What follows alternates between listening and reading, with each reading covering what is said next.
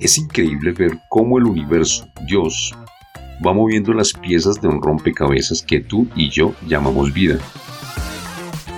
A medida que he elevado mi nivel de vibración, a medida que he ido elevando mi nivel de conciencia y he aprendido a amarme cada día más, han ido apareciendo personas maravillosas quienes han dejado un mensaje, una lección, un espejo y, por qué no, una huella. Mis tres invitados de hoy los he conocido en los últimos tres años. Con dos de ellos aún no me conozco en persona. Sin embargo, considero que con cada uno de mis invitados se ha creado una amistad más sincera y honesta, libre de prejuicios, celos, envidia. Y lo que más me ha impresionado es que en realidad son personas afines a mí, afines a mis creencias, afines a mis gustos, afines a mis necesidades, afines a mi aprendizaje, afines a lo que estoy vibrando en mi vida.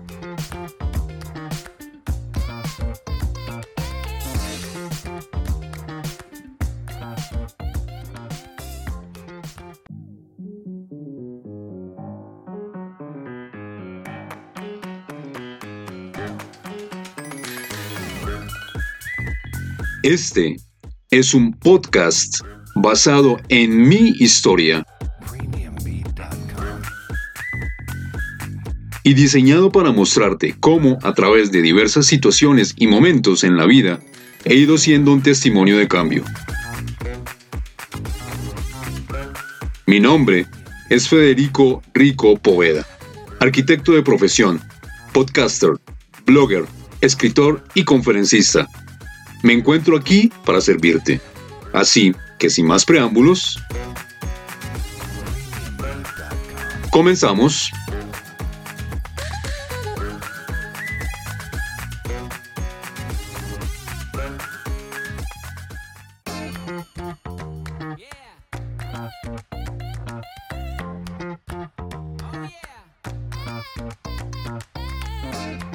Hoy vamos a hablar un poquito, un poquito, es una introducción porque este es un tema demasiado amplio acerca de la espiritualidad. Yo estoy acompañado de tres expertos en este tema. Viviana, Edison, Liliana, yo aquí voy a escuchar porque los expertos en el tema son ustedes los tres.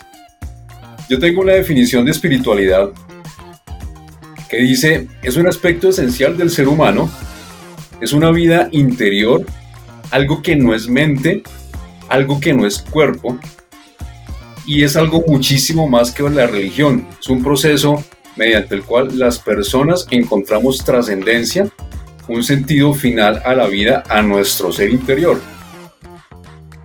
Me gustaría escuchar un poquito más de sus opiniones. Yo estoy empezando en este camino de la espiritualidad. Ustedes me llevan una ventaja enorme. Entonces, quiero escuchar un poquito de sus opiniones para compartir con las personas que nos escuchan y que, que nos ven, que los están viendo en, en YouTube ahora bastante seguido. ¿Quién quiere empezar? ¿Todos? ¿Quién, quién, quién? Dale, Vivi. El que le habla. Pues mira, Fede, yo digo que el camino de la espiritualidad es tan individual como las personas o los seres humanos que existimos en este momento, ¿cierto? Sobre la paz de la tierra. Es un llamado, se tiene que sentir la necesidad de, empezar esa búsqueda. Desde lo que sé como mi profesión, te puedo decir que los seres humanos todos somos unos seres biopsicosociales trascendentes. Bio porque tenemos un cuerpo, psico porque desarrollamos un proceso psicológico de maduración y evolución, social porque nos necesitamos en interacción para construirnos y para co-crear. Trascendente es un camino individual. La trascendencia es un camino cuando llegan las preguntas de ¿para qué nací? ¿Quién soy? ¿Para dónde voy? ¿Cuál es mi propósito? ¿Cuál es mi misión? ¿Qué significa que anochezca y amanezca todos los días? ¿Qué significa que hayan pájaros, montañas, ríos, otros humanos a mi alrededor? Es que te preguntes por la vida. Conceptualizaciones podemos encontrar muchas, pero digamos que es un camino que solamente puedes trascender tú y respetando mucho tu propio ritmo, porque solemos ser muy enjuiciadores, y respetando también el ritmo y la manera de llegar a esa espiritualidad de los demás. Hay personas que empiezan a meditar y despiertan un montón de sensibilidad y empiezan a hacer canal para un montón de cosas. Hay personas que nunca meditan, igualmente son espirituales. Hay personas que conectan con los ángeles, con los elementales, con las cartas, con los cristales. Son caminos infinitos, pero digamos que lo que la espiritualidad viene a hacer en la vida de quienes en algún momento nos preocupamos o nos preguntamos o queremos ahondar ese camino es que nos recuerda que somos seres espirituales viviendo una experiencia humana y no al revés. Bien. ¿Quién sigue? Escuchemos a Lili, ¿te parece? Primero las damas, mi querido Edison. Perfecto, totalmente de acuerdo. Maravilloso de Vivi Edison. Bueno, les voy a compartir desde mi experiencia. Eh, muy buena la introducción de Vivi porque para mí también es un tema súper nuevo. Eh, hablarlo es muy nuevo, sentirlo es desde mi niñez. Yo tengo desde los seis años más o menos recuerdos de cuestionamientos existenciales, de, de muchas, em, de ser muy apática a los encajonamientos y a ir a un porqué muy profundo que dejé de dormir por muchísimos años. Así que lo retomo a los 26 años por muy poco tiempo, vuelvo y caigo nuevamente como en un en un correr en piloto automático y en el 2000, aproximadamente cuando mi hijo tenía como cuatro años, él ahorita tiene 12, comienza mi hijo realmente a hacerme adentrar en ello porque él me dice, eh, Dios existe, debes comprobarme porque existe. Eh, creo en la ciencia, Dios no, no hay ninguna evidencia de Dios y él era un niño muy chiquitico. Yo en este afán de demostrarle a él una, un argumento, encuentro un documental que me cambió la vida primero a mí y luego comencé a formarlo a él y me hizo recordar todo aquello de niña que yo había dejado. Entonces el tema de que Julián, mi hijo, haya despertado eso tan pequeñito y que me haya hecho buscar el camino, hizo pues que todo ello en el 2020 en pandemia se explotara, como diría yo, fue como el Big Bang en mi familia.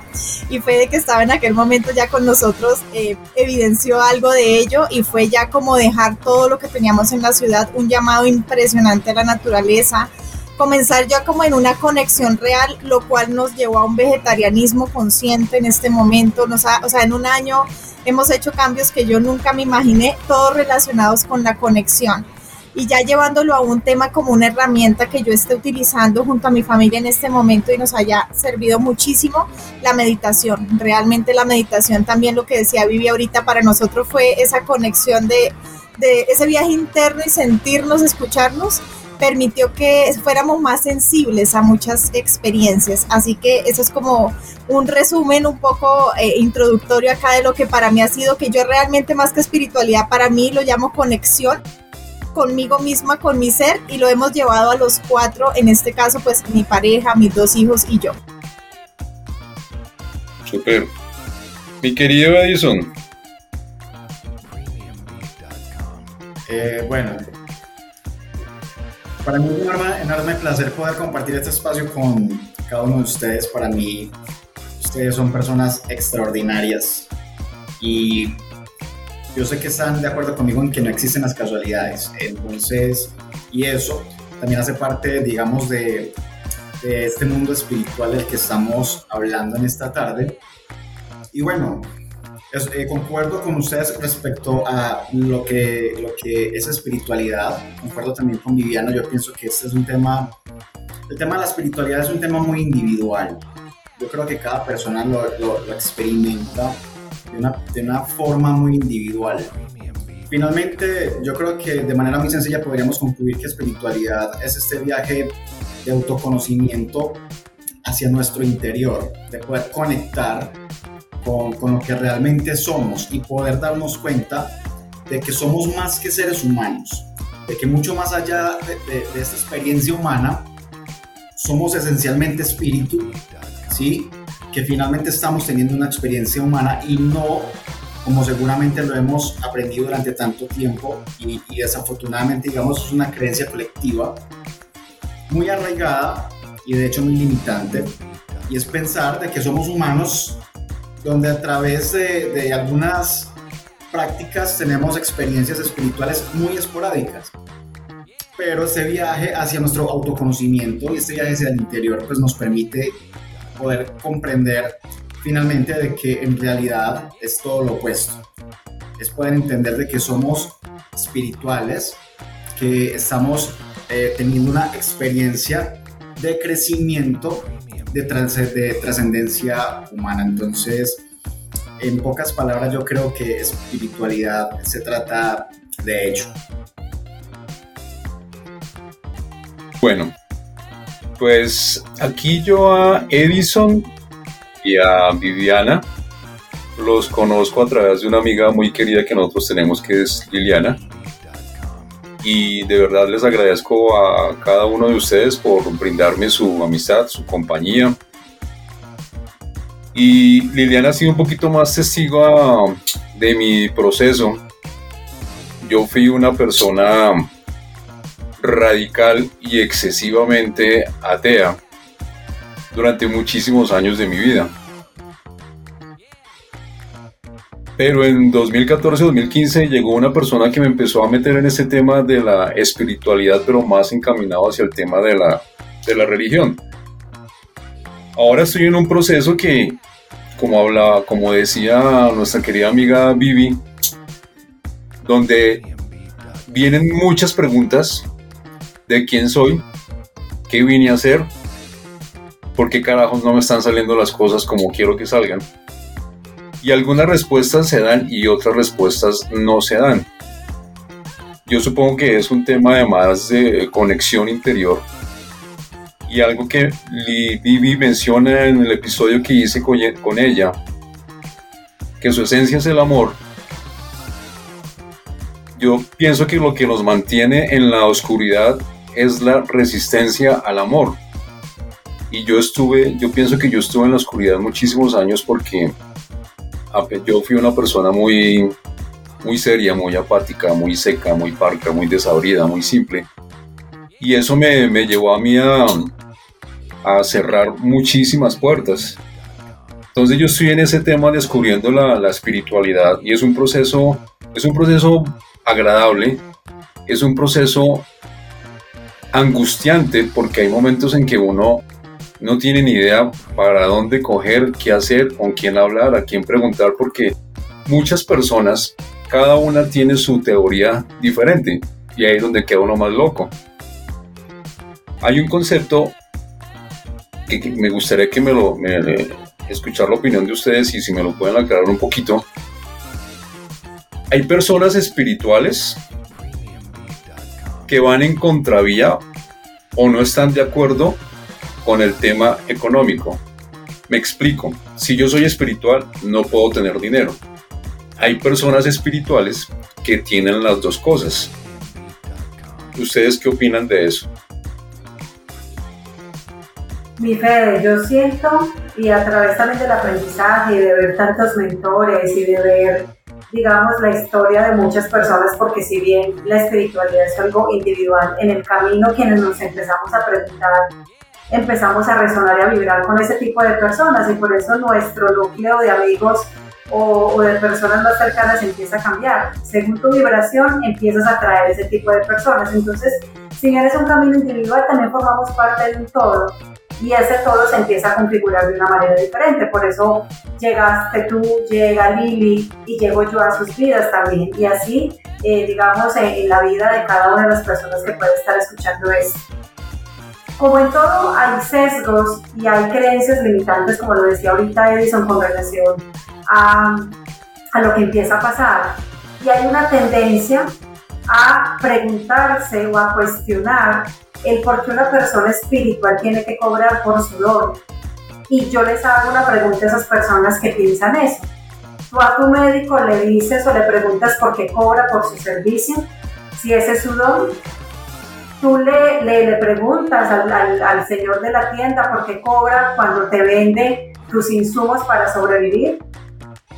Es exactamente lo mismo. En la espiritualidad empezamos a reconectarnos con un don o con muchos dones que se nos fueron dados mucho antes de nacer para quienes creemos en la reencarnación.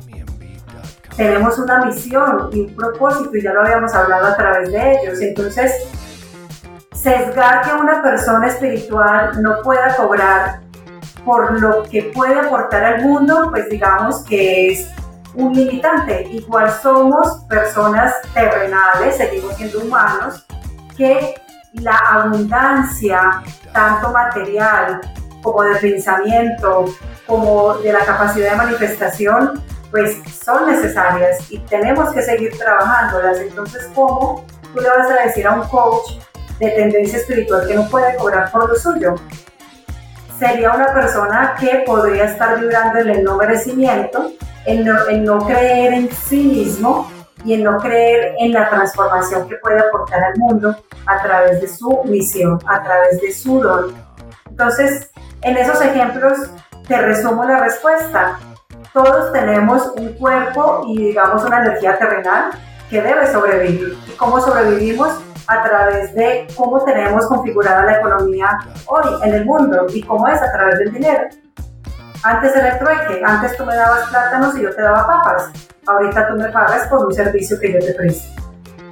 Entonces no exime lo uno de lo otro. El que yo sea espiritual, el que yo tenga una búsqueda personal y alguien más resuene con esa búsqueda y quiera ser acompañado por mí, eso no exime en que yo pueda cobrar un valor que sea, digamos, digno de ese servicio.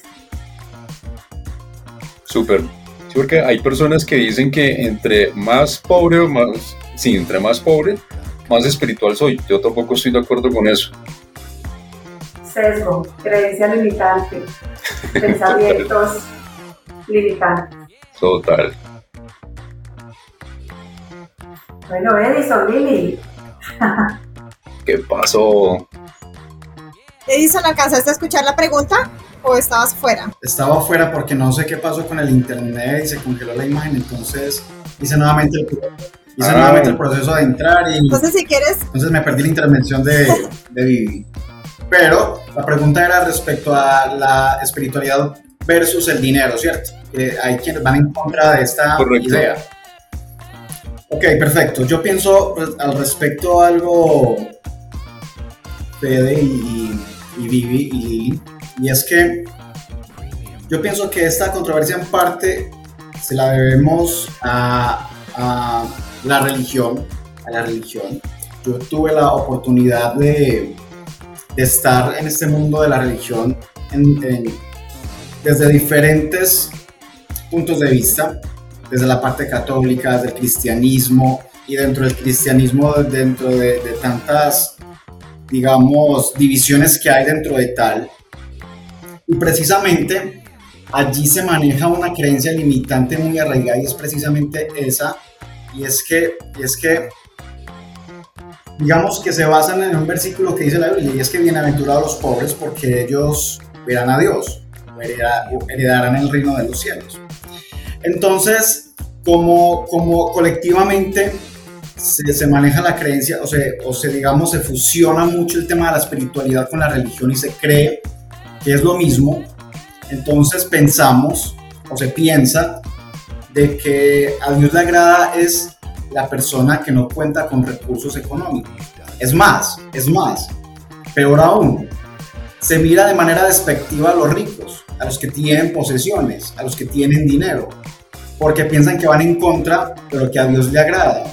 Entonces yo creo que esta, esta creencia limitante también viene atribuida a esta parte religiosa, a esta parte de la religión. Ahora, vale aclarar de que la Biblia, de que la Biblia no enseña eso, de, que la Biblia, a pesar de que dice, sí es cierto que, que dice este versículo, no precisamente quiere decir, no precisamente quiere decir de que Dios quiere que tú seas pobre. Resulta que es todo lo contrario.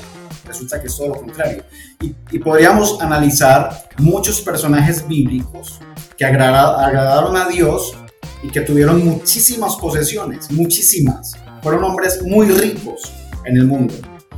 Entonces esto demuestra de que, de que se puede ser espiritual y a la vez ten- tener riquezas. Sí, totalmente, totalmente. Ahora, depende mucho de la creencia de la persona, ¿sí? Porque finalmente cada quien eh, observa su realidad a través de este filtro que tenemos que son nuestras creencias. Entonces hay quienes creen desde estas, eh, digamos, creencias heredadas por una sociedad, una cultura, una religión, que piensan que el ser rico no agrada a Dios. Y entonces desde esa creencia, pues ellos comienzan a experimentar una vida espiritual, pero desde la escasez, ¿sí? Entonces, pero no necesariamente creo yo, desde mi punto de vista, que tenga que ser así. Lili. Yo estoy completamente de acuerdo con los dos. Este es un tema que Federico sabe y de hecho Vivi también eh, alcanzó a, alcancé a compartirle porque yo duré en un dilema casi de un año pensando cuánto cobrar, si cobrar o no cobrar, porque pues eh, algunos mentores, digamos que me, me, incitaban a que si yo no cobraba más de mil dólares, eh, me percibían como barata. En este caso, a la hora de uno vender un producto, un servicio. En este caso era un servicio. Pero ya yendo más de fondo, desde que yo era niña y tengo uso de razón, en mi opinión personal, tiene mucho que ver, yo nunca he estado eh, involucrada en una creencia religiosa. Sí participé por mis padres, como espectadora, pero nunca me involucré. Es muy diferente. Ahí sí, como dicen por ahí, una cosa es creer en Dios y otra cosa es vivir en Dios. Yo iba, asistía a estos lugares, mas no vivía esa experiencia como tal, porque nunca la acepté y no, no les sé decir por qué. Pero desde muy niña yo siempre sentí que la religión y la política era un dominio y que yo no cabía ahí. No sé si en otra vida lo experimenté y lo traía, traía el recuerdo vivo, no lo sé explicar. El caso es que si yo me voy a fondo y hoy que trabajo creencias limitantes para emprendedores y lo asocio muchísimo a las emociones, para mí Lili Castillo tiene todo que ver con una creencia y una creencia limitante que nos hemos formado a través de las creencias, pues precisamente más que todo religiosas, como ustedes lo mencionaban, de la Biblia, de algunos, de algunas iglesias que lo mencionan bastante. Como diría un mentor eh, paisa precisamente, que él dice, ¿por qué no ser rico y honrado? Y no pobre y honrado únicamente, como es el famoso dicho.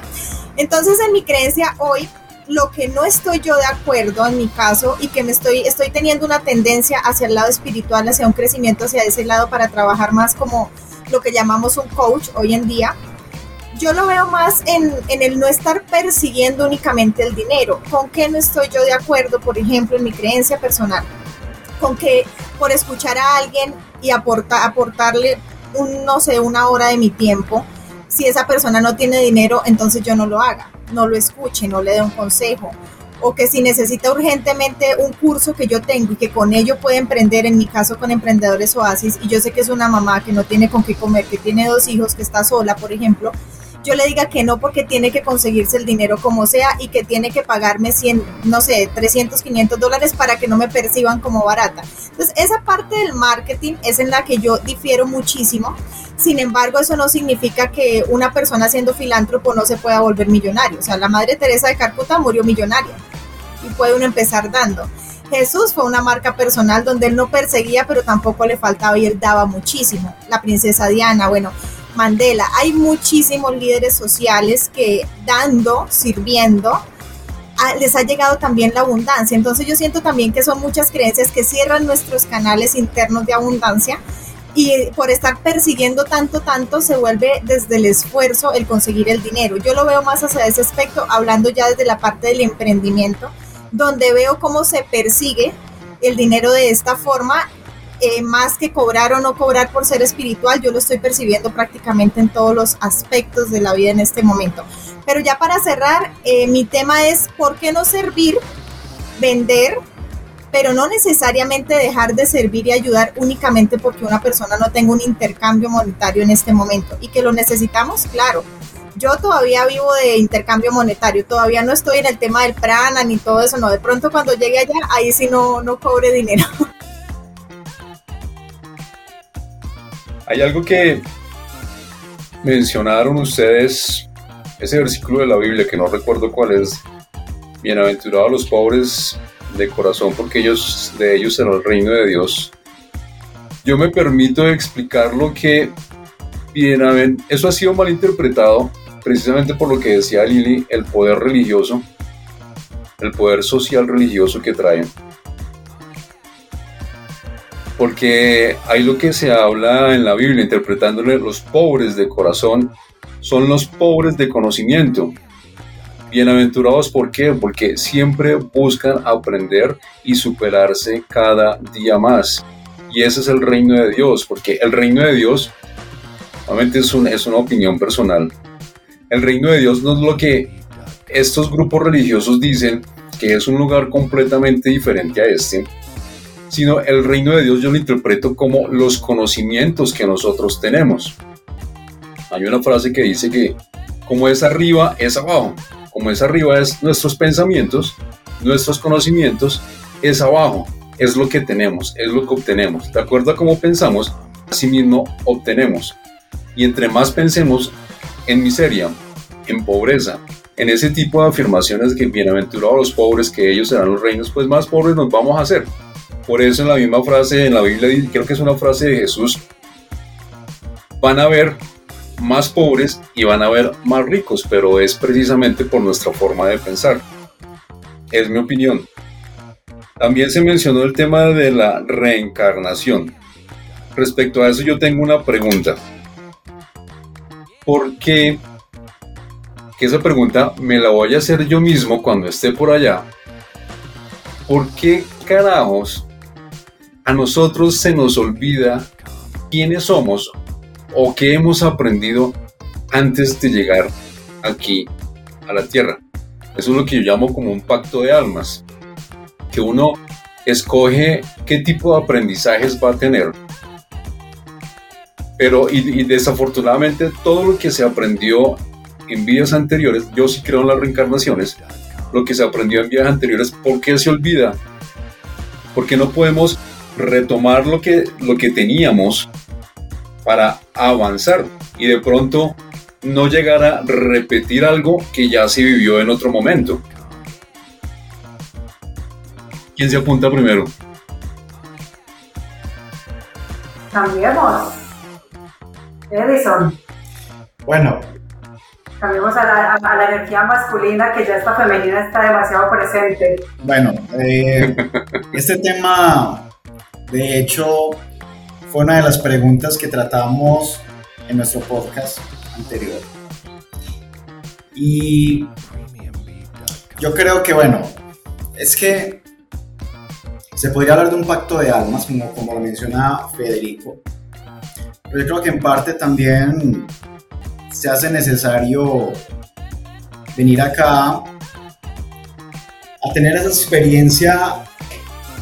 Es que yo creo, Fede, que, que cuando decidimos como espíritu, como, como la esencia que somos, venir acá a tener este crecimiento, esta experiencia, se trata precisamente de eso, no porque lo hayamos olvidado, tal vez en este momento no nos recordemos en este plano tridimensional, pero tiene todo que ver con lo que hemos venido a hacer y de la, de forma en que hemos venido a crecer o a trascender. Y yo diría, y la forma en que hemos venido también a impactar la vida de, otras personas. Viviana lo mencionaba ahora, y es precisamente que cuando uno se encuentra con personas como ustedes, es a lo que yo le llamo efecto dominó, comienzan a suceder cosas en el universo que comienzan a, digamos, a ir en, en el mismo curso hacia lo que tú has dirigido. ¿sí? Entonces Steve Jobs lo mencionó en alguna ocasión diciendo acerca de unir los puntos, ¿sí? Cuando miramos atrás o miramos hacia atrás, podemos darnos cuenta de que cada persona, cada suceso, cada situación, pues era necesario para traernos a lo que hoy somos. Entonces tal vez no podamos recordar, tal vez no podamos comprender, pero finalmente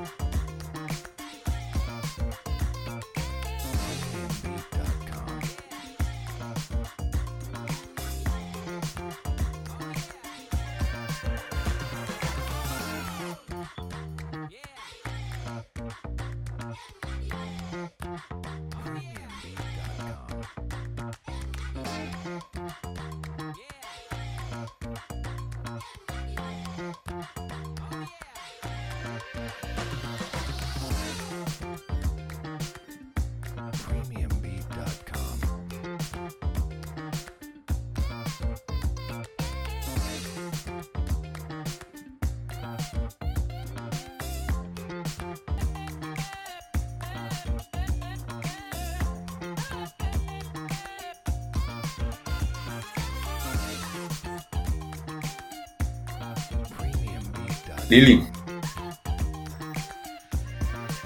Wow, decía Edison, cada quien tiene una opinión diferente sobre este tema y yo me he hecho esta pregunta, ustedes no se imaginan cuántas veces he encontrado cosas muy curiosas que de verdad no, no han tenido sentido para mí que sí puedo evidenciar en mi experiencia, que es de lo que a mí más me gusta hablar, de la vivencia que yo he tenido en este tema y que ustedes saben muy bien que tiene que ver con, con mi hijo, es que noto una gran diferencia. En muchos libros he leído que tiene que ver con razas que han intervenido, con alimentación, bueno, que antes las personas recordaban más que ahora. De hecho, hay muchas culturas indígenas y chamánicas en las que he podido acercarme en los últimos tiempos y me doy cuenta cómo ellos recuerdan gran parte de esas experiencias, muchos de ellos, no todos, pero por lo menos algunos de ellos y los que están jerárquicamente más altos y evolucionados. Eso por un lado. Por el otro lado, yo noté, todos los niños se dice que recordamos mucho hasta cierta edad, entre los 5 y los 7 años comenzamos como a tener más fuerte ese velo del olvido, según lo que he podido estudiar, como les digo, esto sí ya es completamente eh, intuitivo y lo que he vivido. ¿Qué pasa cuando yo me doy cuenta que mi hijo a los 4 años comienza a tener esas tendencias, que yo comienzo a alimentarle más información? A buscar por dónde guiarlo a él y veo cómo el avance de él ha sido impresionante a hoy que tiene 12 años, al punto que ya está recordando también este tipo de experiencias pasadas.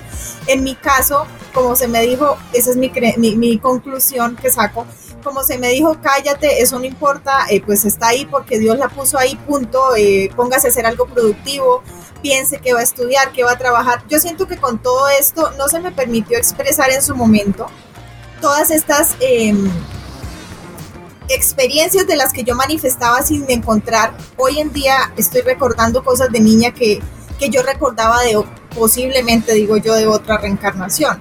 Sin embargo, ese piloto automático a mí hizo que, que se me durmiera. Entonces, si ustedes me lo preguntan a mí, en mi opinión personal sería, en parte yo sí creería que ha tenido una intervención humana a través de los años, a través de los, de los siglos, de las décadas, porque si yo voy a otras culturas que no están tan permeadas por esta civilización, veo que sí tienen mucha recordación de estos temas y cuentan unas historias completamente distintas. Esto refiriéndome a indígenas y chamanes, por ejemplo, ¿por qué? Porque lo he vivido de cerca en estos últimos años. Antes no tenía yo esta información. Ese sería mi aporte en este caso y de que creo en ellos, sí, y de que conozco personas cercanas que han tenido experiencias de otros recuerdos muy, muy fuertes, incluyendo un niño que tengo en casa, sí. Así es, yo creo que es entender el olvido no desde lo literal, no olvidamos en realidad. Está ese velo, como lo dice Lili, donde al elegir una nueva experiencia humana, pues necesitamos generar como esos puntos suspensivos para poder encaminarnos como en la nueva responsabilidad. Cuando Fede dice, ¿por qué carajos uno olvida lo que ya eligió? Yo les hago una pregunta. Si tú hubieses estado consciente de todo lo que ibas a venir a vivir, ¿hubieras venido a esta, a esta tierra o a esta experiencia? Ni de vainas. Por eso, no, por eso no recordamos lo elegido, porque cuando llega la conciencia, la conciencia humana se llena de lo que hemos construido también hasta el momento, miedos, del no merecimiento, de inseguridad, de subvaloración, de pensar y sentir que no vamos a ser capaz, de tener la tendencia a estar siempre en bienestar, de no entender que a veces también hay que aprender desde lo maestro, que no a veces es desde el amor, ni desde la, alegría, ni desde la aceptación, sino también desde la diferencia, desde el dolor, más no desde el sufrimiento. Dicen que el dolor es inherente al ser humano, pero el sufrimiento es una elección. Entonces, así como tú escogerías desde lo consciente venir a asumir este reto, muchos de nosotros tampoco. Entonces, por eso a uno le dicen, cuando uno ya está, digamos, en este, en este camino, le dicen, usted se fue a un supermercado a elegir todo cuanto está viviendo. Mm. ¿Sí? Entonces es. ver con amor también. Cuando ahorita todo hablabas es que yo fui radical, simple, ta, ta, ta, Eran tus herramientas. A través de ahí estabas aprendiendo para llegar a este momento nuevo de conciencia. Entonces también cómo vemos con amor y con aceptación todas nuestras versiones porque son esas versiones las que nos permiten estar hoy preguntándonos en nuestro hoy, en nuestra realidad. Si ninguno de nosotros hubiese tenido experiencias maestras donde la estructura se hubiese movido y hubiésemos empezado a preguntar de otra manera, pues estaríamos en esas versiones. Entonces todas son maravillosas. Todas son maravillosas porque me permiten hoy estar en esta. Y con seguridad en 10 años vamos a decir, uy, esa que ustedes conocieron ahorita está de esta manera. Creo que es un proceso de creciendo, así a veces sintamos que retrocedemos o involucionamos en algunas situaciones, pero nada deja de sumar, ¿cierto? Todo viene, digamos, a apuntalar ese crecimiento para el que cada uno o está preparado o ha elegido. Es decir, que ritmos, tiempos, maneras son perfectos. No todos evolucionamos y aprendemos de la misma manera, y sería muy, eh, digamos, muy egoísta pretender que se hiciera de esa manera, ¿cierto? Entonces, para mí, no olvidamos. Hay personas que son demasiado sensibles y como dice Lili, pueden tener recuerdos de otras vidas o de muy temprana edad, incluso de cuando está en el vientre materno. O hay algunas terapias y algunas, digamos, rituales por medio de los cuales uno puede ir a esos momentos donde no son o no suelen ser muy conscientes en, digamos, en la mente de, de las personas.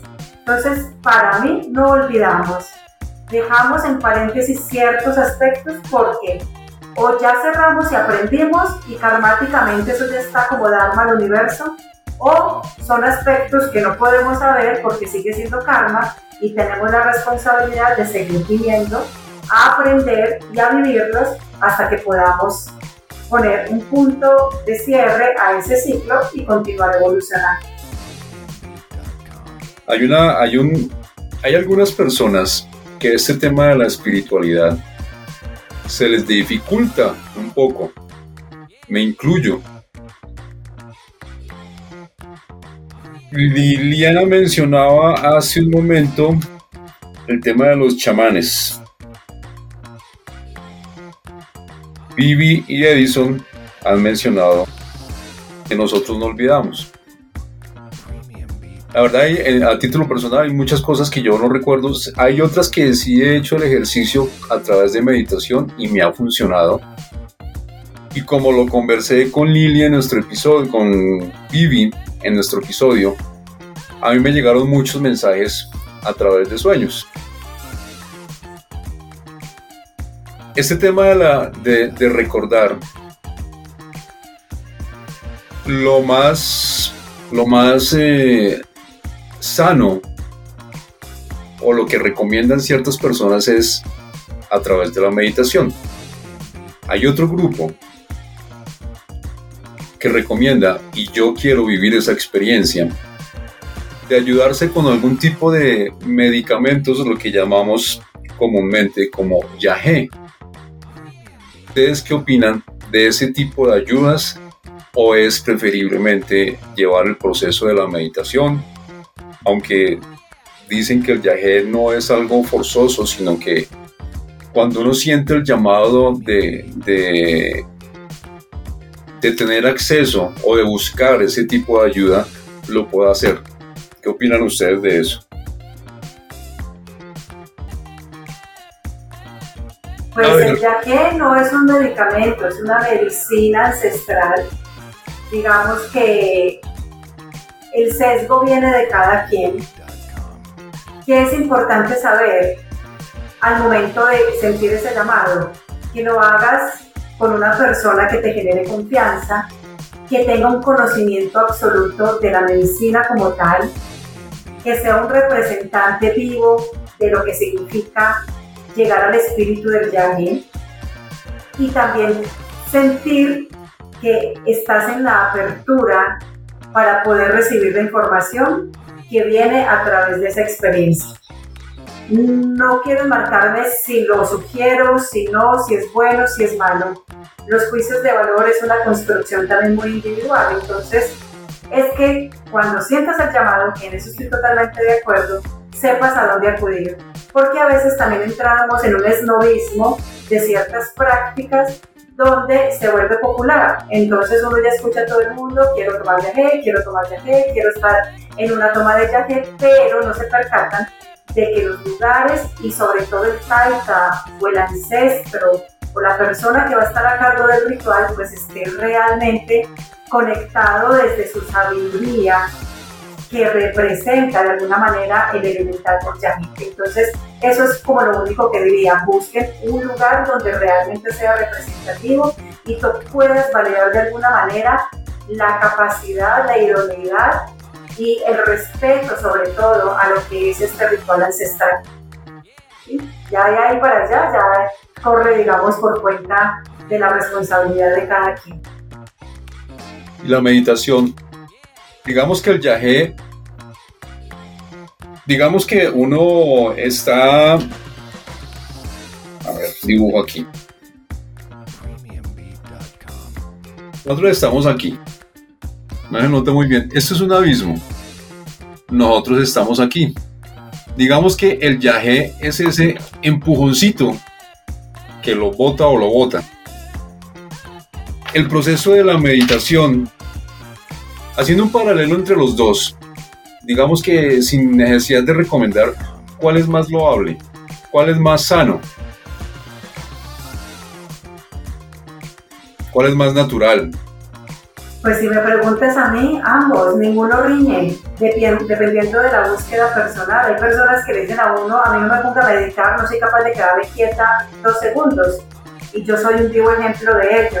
Cuando tenía en mi cabeza eh, el sesgo de que meditar solamente era ponerse en posición de Buda y aguantar dos, tres horas haciendo no sé qué, pero cuando tú entiendes que la meditación también es una búsqueda muy personal y que si bien se medita sentado, conectado con el momento presente, eh, con, una música, con una esencia, también tú meditas cuando lees, también tú meditas cuando haces aseo, también tú meditas cuando simplemente haces lo que amas porque estás conectado con una aquí hora, cuando estás, eh, digamos, eh, disolviendo aspectos culpables del pasado o demasiado ansiosos por el futuro.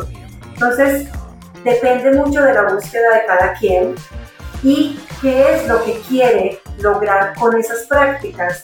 A veces se hace sin intención y también está bien, es decir, voy a ir a ver a ver qué pasa, pero que después tú le encuentres ese para qué de, esa experiencia vivida, porque si realmente no te lleva al menos a discernir si lo quieres volver a hacer o si definitivamente ese no es el camino, pues digamos que se empiezan a volver esas prácticas de las que les digo un poco eslovistas y que terminan siendo lo mismo que ir a, a cine o a una discoteca o a cenar, porque no tiene sentido.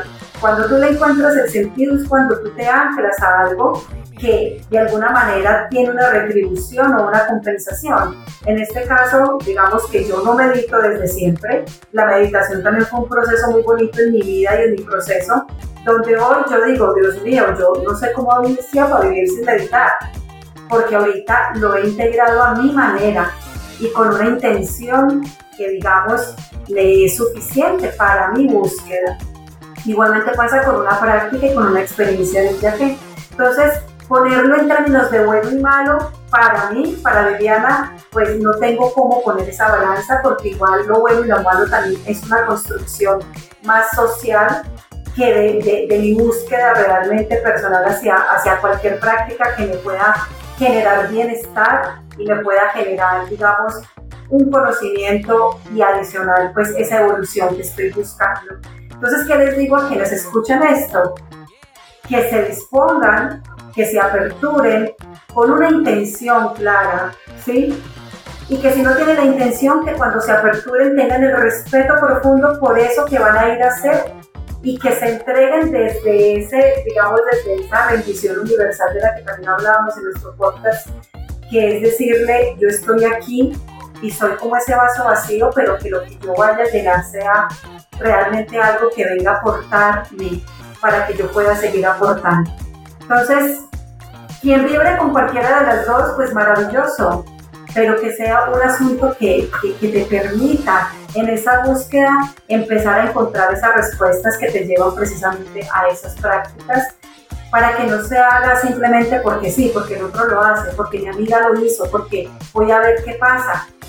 Que al menos te lleves un regalo bonito de la experiencia, un regalo que sea angular y significativo para ti, no para el otro. Súper.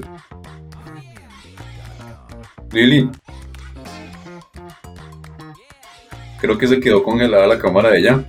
Sí, ahí, ahí volvió. ¿Quién sigue? ¿Yo? Sí. Bueno, sí quiero, eh, este tema para mí es muy bonito, a mí me gusta muchísimo y coincido tanto con Vivi en algo que se ha vuelto tendencia y moda y no solamente lo digo por el yajen, lo digo por el solo hecho de que, por ejemplo, mi familia y yo somos nómadas ecodigitales y por la ilusión del viaje y de lo banal que va más allá de lo que realmente se vive o el vegetarianismo en mi caso me ha llegado una cantidad de personas de muchos países, no solamente de Colombia, preguntándome como si fuera una experiencia, como si yo fuera el, el, gurú que les va a decir el cómo. Y yo creo que ustedes que son mis amigos saben que yo esto lo inicié por un tema de intuición. Es más, en mi familia y en mis conocidos nadie hacía esto de coger una maleta e irse y vivir en cualquier lado sin importar si hay o no dónde llegar. Y yo le comento a estas personas, ustedes están seguros que les parecería chévere este trasfondo que no se ve en una pantalla y cuando yo les digo eso me dicen, no, es que entonces no nos dejemos llevar, es mi invitación y mi opinión personal, no nos dejemos llevar tanto también por la moda, en este caso eh, por eh, estereotipos, por, bueno, no era la palabra que iba a decir, pero sí es como una influencia que comienza a escucharse ahora que conozco varias personas que están en el tema de la canalización, que son angeólogas, todo este tema, claro, se da mucho este tema de las bebidas de ancestrales, de las medicinas ancestrales, las conozco un poco de cerca porque como les comparto ya he podido hablar con esas personas. De hecho, en la Sierra Nevada de Santa Marta fuimos en la búsqueda de conocimiento, sin embargo no de consumirla como tal. Yo a qué lo asocio muchísimo, a veces al afán porque creemos que no entendemos que este es un paso muy corto, que hay cosas más importantes que buscar rápido y correr para caernos, en mi opinión personal sino que si soltamos, yo soy muy buena soltando y confiando, por eso he tenido más de casi 20 empleos, por eso vivo sin saber a dónde voy a llegar, porque a mí se me facilita soltar y confiar, en, a pesar de que apenas estoy empezando a ser más consciente. Para mí meditar, por ejemplo, es estar consciente en cada momento de lo que estoy haciendo y ahí me han llegado muchas cosas, me han llegado muchas respuestas hablando del tema de la meditación ¿Qué no haría yo, por ejemplo? ¿Por qué yo no tomaría yagé en este momento o no, no lo haría a nivel familiar en mi caso? No es que esté diciendo que esté bien, tengo amigas que les ha ido de maravilla, pero si lo haría es porque mi intuición me lo dice. Es porque mi intuición ya dice, bueno, Liliana, quiero llegar a este punto donde ya necesito esto puntualmente y mi corazón me guía hacia allá. De lo contrario, yo en mi opinión sigo prefiriendo la calma, soltar y confiar, ser consciente claramente si me da ira, si todavía me engancho en un problema, puede que en el momento yo no cambie y diga, ay Dios mío, soy amor, soy paz, no voy a responder. No, obvio que yo todavía respondo, pero si estoy siendo consciente de ello, eso para mí ha sido la meditación. Hacerme consciente y que con el paso de los días yo vaya ya eh, logrando bajarle al tono, en este caso hablando por ejemplo de la reacción con ira o con rabia, si, si estoy en el caso de lo que me estoy refiriendo. Y si ya fuera a tomar una bebida como esta, de verdad que sería algo porque mi intuición me lo dice, no porque mis amigas lo estén haciendo, no porque quiera recordar como para qué. Yo siempre soy muy cuestionadora, investigadora, como ustedes lo saben. Y el tema es para qué. Como para qué yo quisiera, por ejemplo, recordar 20 vidas pasadas. ¿Qué haría yo con esta información? ¿Realmente aportaría a lo que yo estoy haciendo en este momento? ¿Realmente aportaría a la Liliana que está sirviendo en este momento o lo estoy haciendo por moda? ¿Por qué lo explico de esta manera? Porque también me pasa con el vegetarianismo. Hay muchas personas que entran como en el debate y pues yo me río de forma respetuosa porque yo digo, es que yo no estoy, yo si yo tuviera que aguantar hambre cada vez que veo una carne asada y yo tuviera que salivar y decir, no, es que no, no lo haría. O sea, yo lo hago por conciencia, porque mi familia y yo llegamos a un nivel donde somos conscientes de la vida de ese animal y no tiene que ser la conciencia de todo el mundo, no está mal el que no lo esté haciendo. El tema es que yo sentí el llamado el año pasado junto a mi familia y estamos muy conectados los cuatro. Pero yo soy farmacéutica y tuve esta información desde hace 20 años. Yo hace 20 años ya sabía que comer carne era malo para mi cuerpo y creo que muchos de ustedes lo saben los que van a conectarse acá. El tabaco, el cigarrillo es malo, eso no significa que no lo fume la Coca-Cola, nos pueden decir, por ejemplo, que es dañina para el organismo. Eso no significa que uno no la tome. Entonces, es también un poquito discernir y qué tan perezosos somos como seres humanos de cuestionarnos. ¿Realmente lo estoy haciendo por la pereza y el querer que, creer que corriendo voy a llegar más rápido sabiendo que esta es una experiencia de un alma, no de este cuerpo? ¿O lo estoy haciendo porque mi corazón me guía y siento ese llamado que dice, Liliana, si recuerdas la vida de Francia, vas a poder impactar a estas personas que están necesitando en este momento y con ese propósito yo me voy, por ejemplo, sería muy distinto. Y como no tengo ese propósito, por ejemplo, en este momento, no llegaría yo a ese nivel. Además, recordemos que no solamente es el viaje, son muchísimas bebidas ancestrales que tienen un nivel más bajo de invasión y que nos pueden ayudar un poco más a despertar la intuición. Eso sería mi aporte con este, al respecto de este tema. Vale, mi querido Edison, te toca a ti, pero te quiero pedir un permiso. Vivi ya se tiene que ir para una última pregunta. Liliana hablaba de soltar y confiar. Y eso tiene que ver con despertar del miedo y sincronizar con el amor. ¿Cómo se hace eso? Mira, de hecho cuando escuchaba a Lili eh, mencionar esas palabras, eh, lo único que me resonaba era, esos son los sinónimos de rendirse. De rendirse no de darse por vencido, sino de rendirse a tu experiencia y a eh, no querer controlarlo todo, a bajar la expectativa, a pasar del miedo, del temor, de la inseguridad, a vivir en, ese, en esa comunión con lo que tu alma sabe, tu alma sí recuerda absolutamente todo, solo que ella no se puede desaforar eh, mandando información que en esta conciencia no estamos preparados para recibir. Y conecto precisamente con lo que dice eh, Lili, a veces queremos recordar y recordar y cuando entramos, digamos, en estas preguntas, entonces, ¿quién fui? ¿Qué fui? ¿Para qué?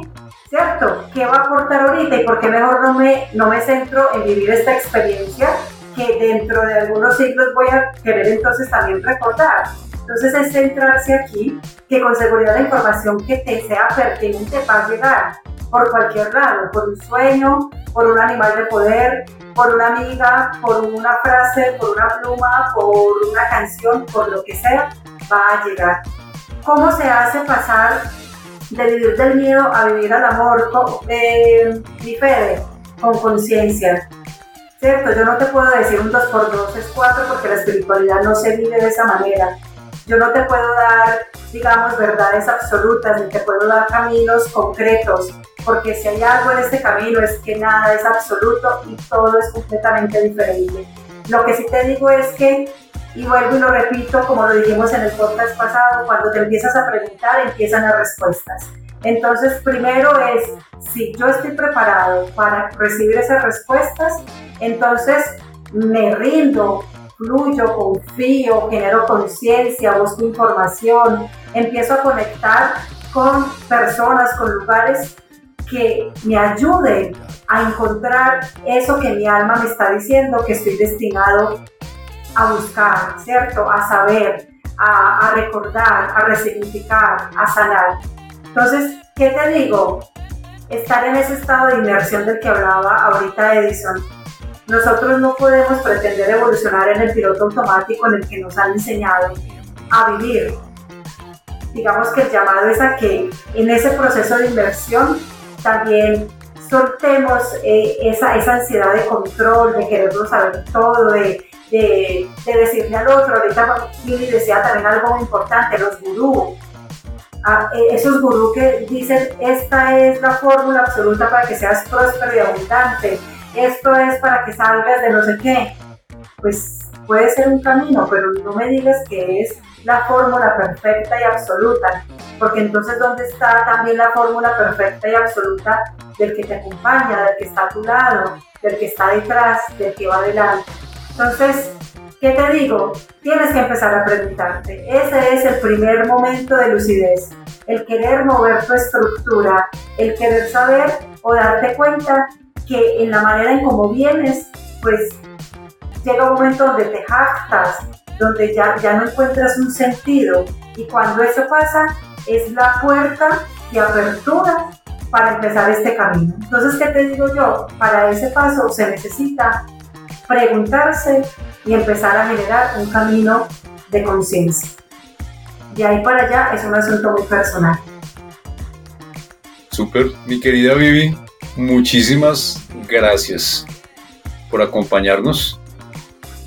Con todo el amor, me encanta haber conocido a Edison, reconectar con Lili. Lili, nos debemos una conversación, pero súper larga. Fede, gracias por este espacio, de verdad que sí. Y bueno, los abrazo con mucho amor. Espero que podamos volver a tener una experiencia similar.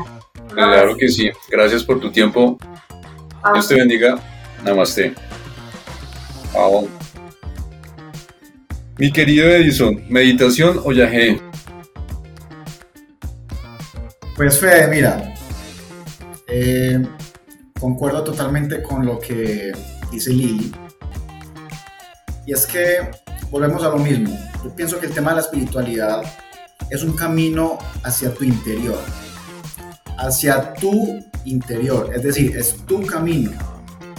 Y, y caemos a veces en tendencias, en modas, que nos pretenden mostrar un camino, un atajo, un atajo. ¿Cierto?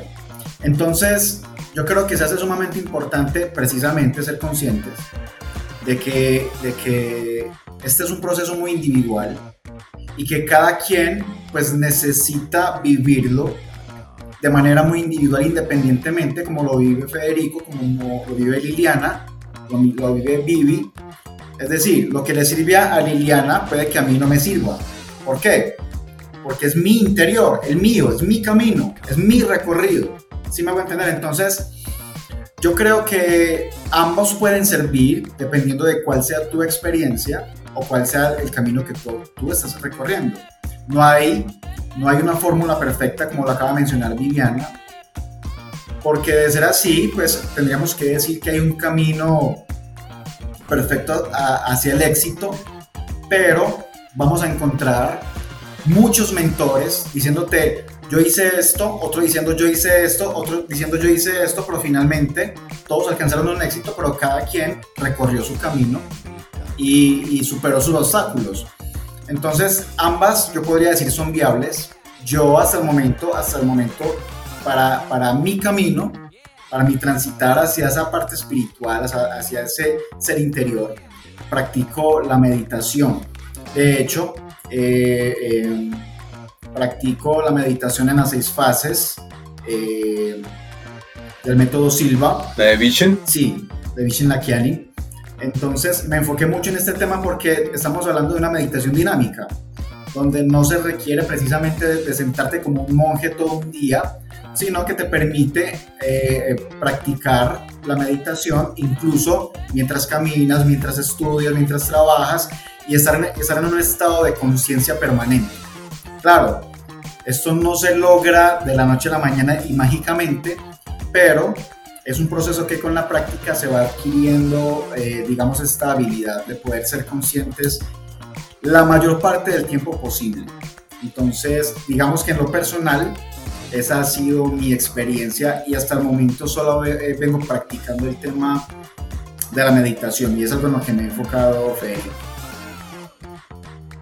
Súper. Mi querida Lili, yo llevo, no sé si el proceso tuyo y mío estén parejos. Yo, yo pienso que en un momento íbamos parejitos, pero tú ya estás a un nivel más arriba. Y ese tema de soltar y confiar, tú sabes que a mí se me ha dificultado. Y le hago, y le hago, y le hago. ¿Cómo sueltas y confías para conectar con el amor? Que ese, yo, yo, yo defino la espiritualidad en esa oración. Soltar y confiar para confiar. Soltar y confiar para encontrarse con el amor. Bueno, Fede y mi querido Edison, yo esto siempre lo llevo a algo que suena como de niños y para mí ha sido la rebeldía, lo que llaman como la palabra rebeldía.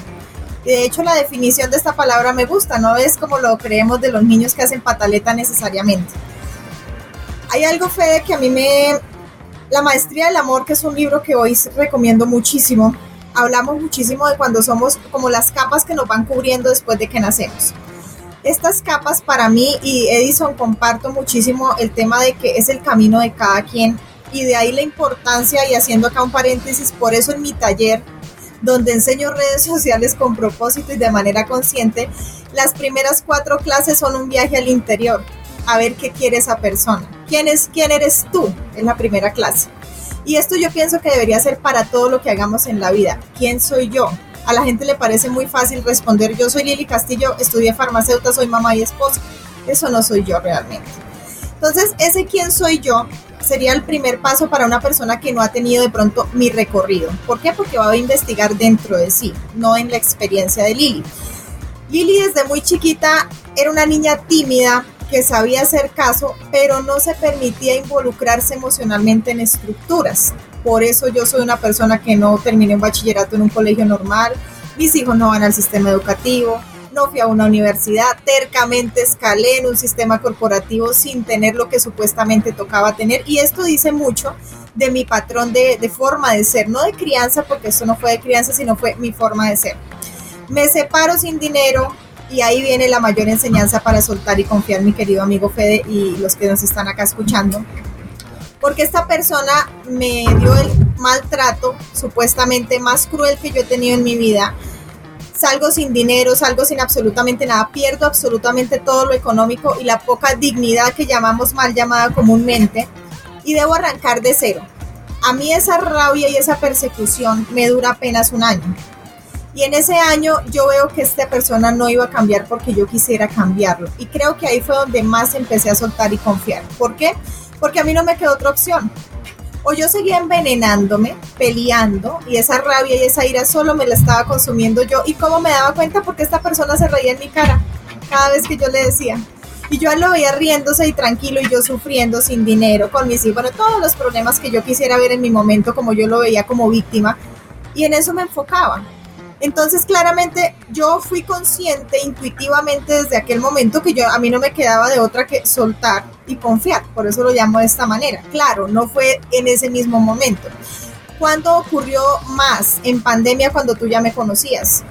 Cuando viene mi pareja y me dice vámonos para el campo después de estar 20 años en la ciudad e irnos a donde yo no quería vivir y de donde había salido corriendo de pequeña y yo digo, bueno, estamos en esta situación de contención acá. Yo estoy sintiendo un llamado a, compartir, a estudiar, a, a, servir y en la ciudad no me lo estaba permitiendo en ese momento. Mis hijos también estaban encerrados y yo pongo en una balanza o me voy con mi rebeldía o suelto y confío y ahí es donde yo yo siempre hago un ejemplo y es que yo veo la energía como un tubo, una, una conexión cilíndrica entre el cerebro y el corazón. El problema es que siempre dejamos llevar más hacia el cerebro y cuando vamos al cerebro están las estructuras donde estamos permeados.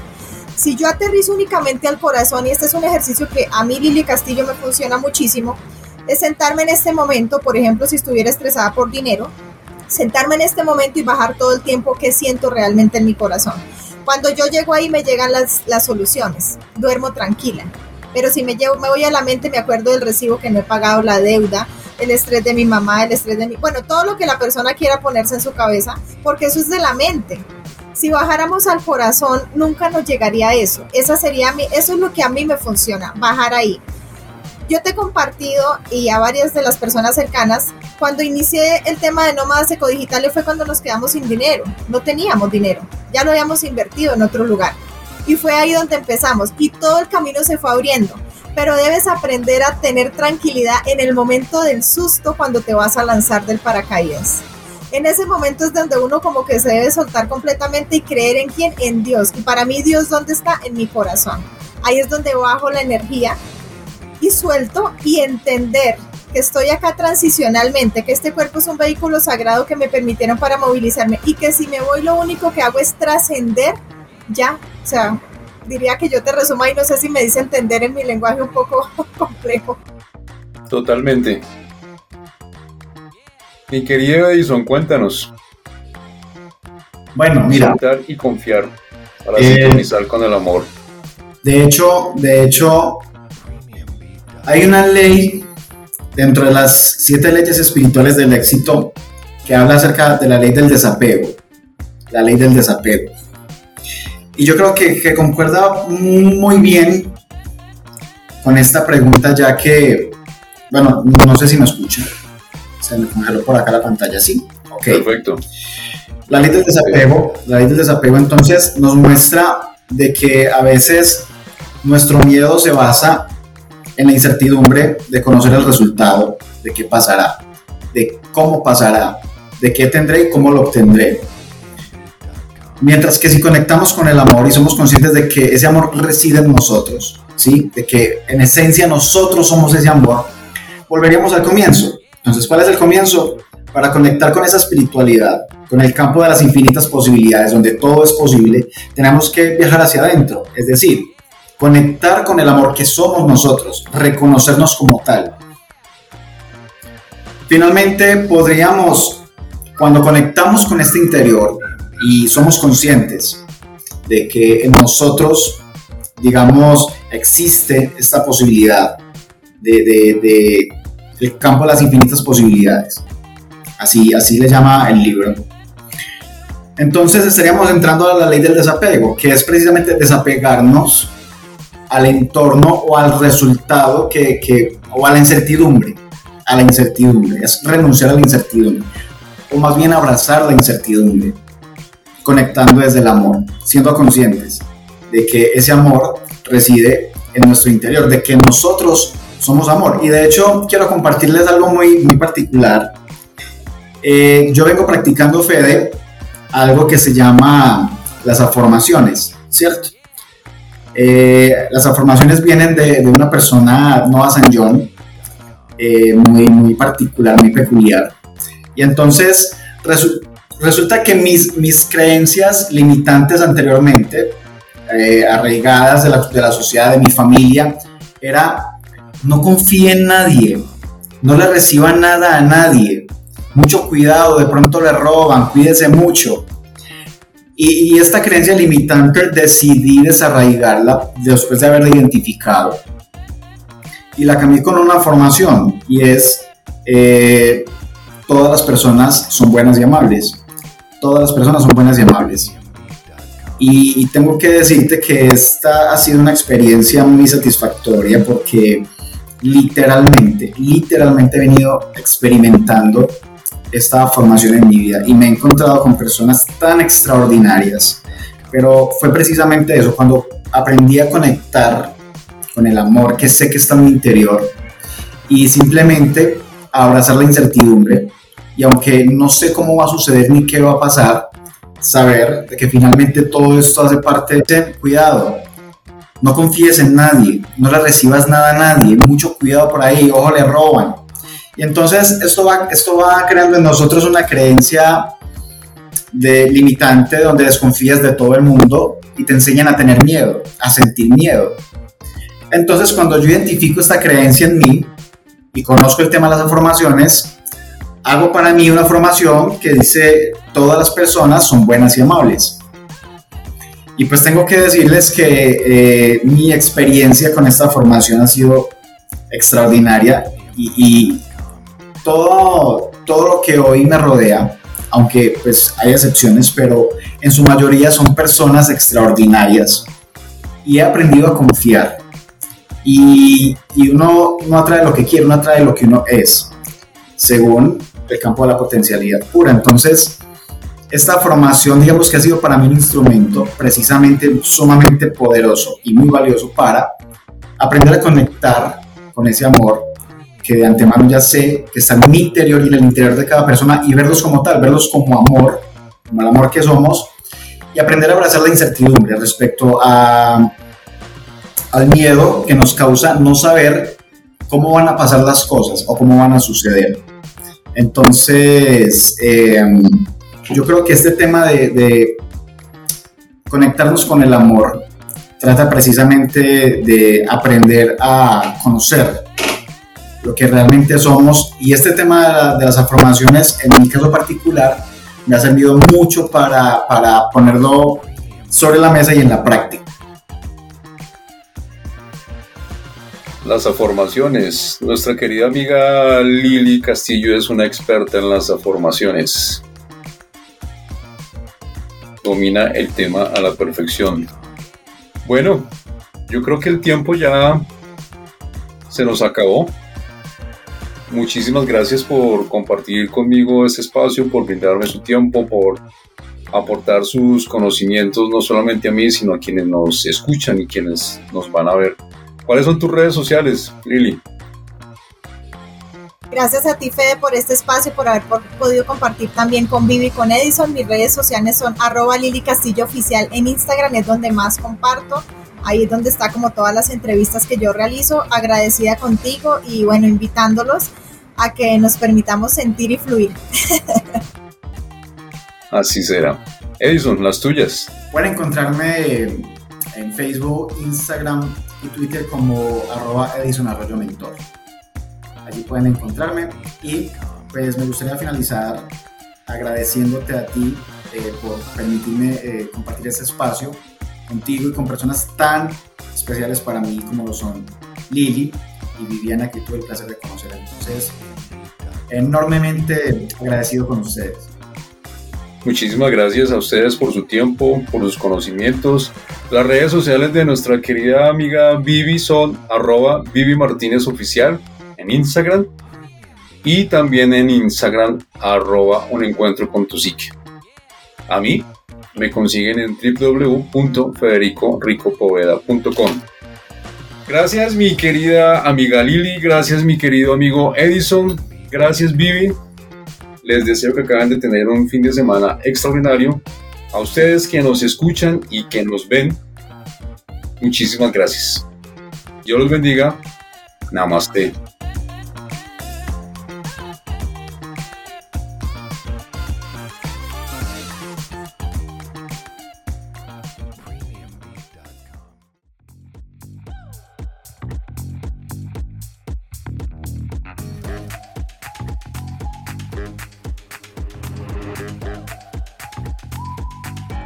Mi querida amiga y mi querido amigo Témpera Mental. Gracias, gracias, gracias por escucharme. Me encantaría leer tus comentarios acerca de este contenido que te acabo de presentar. Así que me puedes escribir a través de mi Instagram, arroba Federico Rico. También lo puedes hacer a través de la página web www.federicoricopoveda.com, en donde también te puedes suscribir y tener acceso a mi blog y a las plataformas en donde se encuentra mi podcast Témpera Mental. Me consigues también en YouTube como Federico Rico Poveda. La música original es de Premium Beat by Shortstop. Nos encontramos en el próximo episodio. Te deseo un día fantástico. Te deseo un día extraordinario. Dios te bendiga. Namaste.